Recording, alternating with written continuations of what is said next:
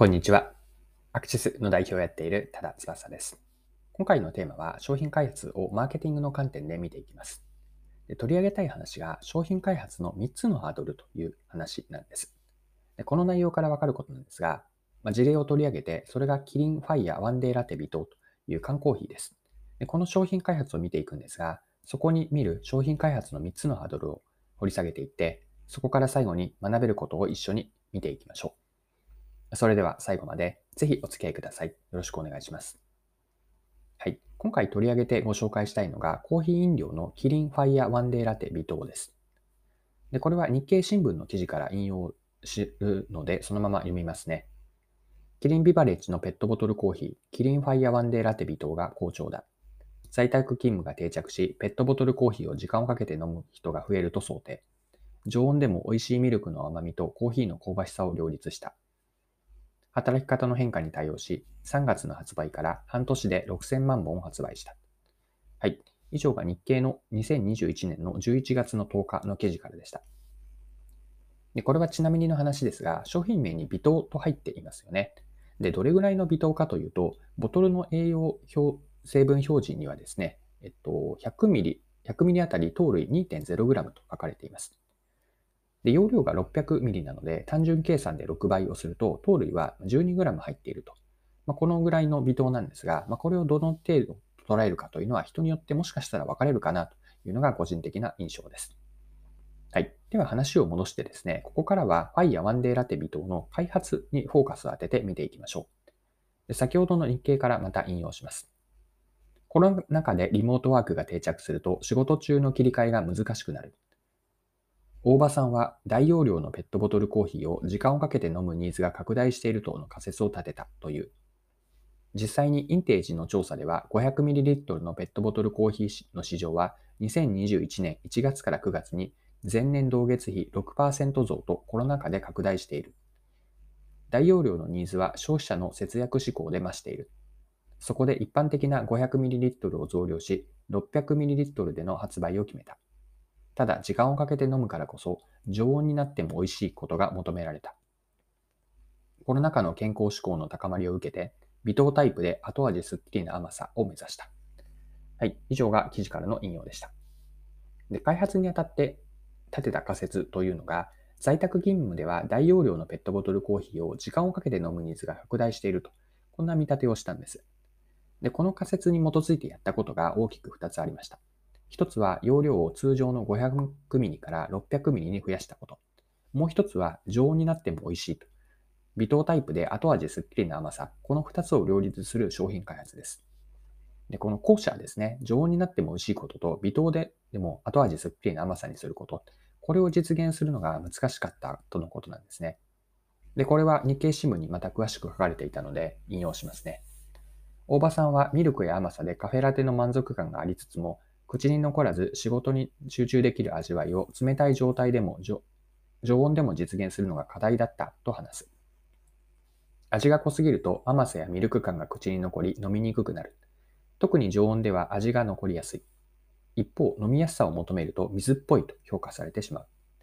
同社によると、ペットボトルコーヒーユーザーの6割が 500ml のペットボトルのカフェラテはコーヒー感があるものが少ないと感じているという。そこで通常の7から10倍の1700本もの試作を重ねた。甘さやミルク感が感じられつつも後味に残らないようコーヒーの味わいでメリハリをつけた。程よくコーヒーが感じられることでごくごく飲みたいとの気持ちを喚起できるようコーヒーの焙煎度や豆の量を調整した。はい。以上が記事からの引用でした。で、開発でのこのような試行錯誤や苦難を乗り越えて Fire One Day Latte Bit は生まれたんです。で、半年で6000万本を販売し、年間発売目標を半年で達成したそうです。でファイヤーブランド全体の2021年9月の販売数量が前年同月比で11%増とのことで、ここに寄与したというのがファイヤーワンデーラテビトなんです。はい。で、ここまで見てきた開発を改めて見たときに、開発でのポイントというのは、仮説としてビジネスチャンスを見出していって、それをソリューションを、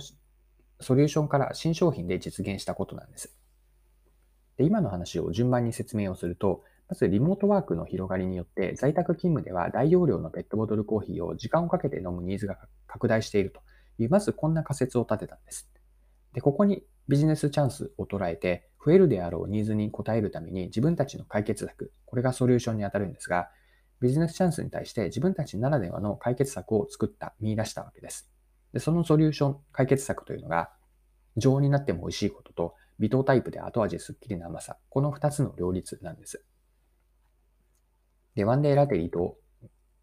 ラテ微糖はいくつもの開発ハードルを乗り越えて、まあ、その方針を実現する、ソリューションを実現する商品を生み出したわけです。で、以上のように順番があると思っていて、端的に言うとビジネスチャンス、ソリューション、商品と、この順番で一つずつ成功させていったので、その結果が年間の目標を半年で達成するヒット商品になったと。こんな見立てを私はしました。はい。では最後に、Fire One Day Latte 微糖から商品開発やマーケティングにも学べることを一般化して整理をしてみましょう。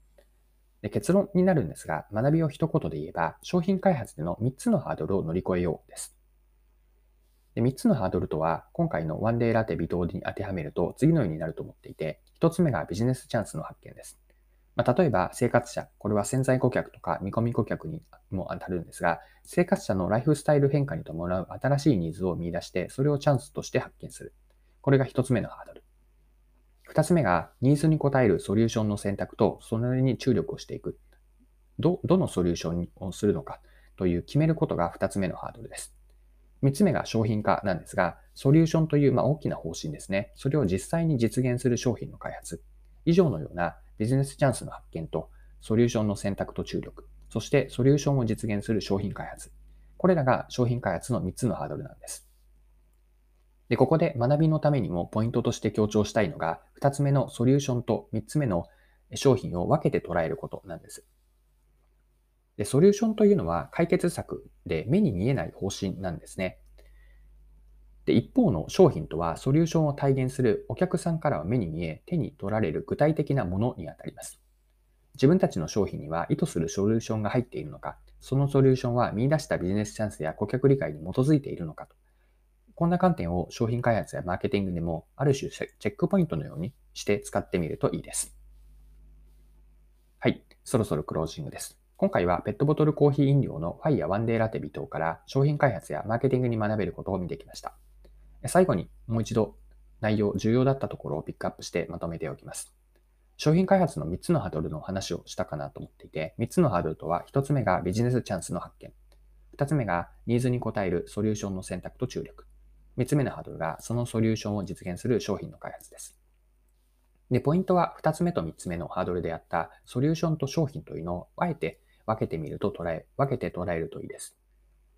でソリューションは解決策で目に見えない方針なんですね。まあ、それに対して商品というのはお客さんから目に見え、手に取られる具体的なものなんです。まあ、ここから持っておきたい自分たちへの問いかけとしては、自分たちの商品には意図するソリューションがちゃんと入っているか、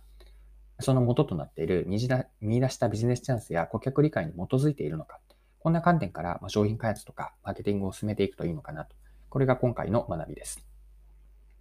はい。今回も貴重なお時間を使って最後までお付き合いいただきありがとうございました。これからも配信は続けていくので、次回の配信でまたお会いしましょ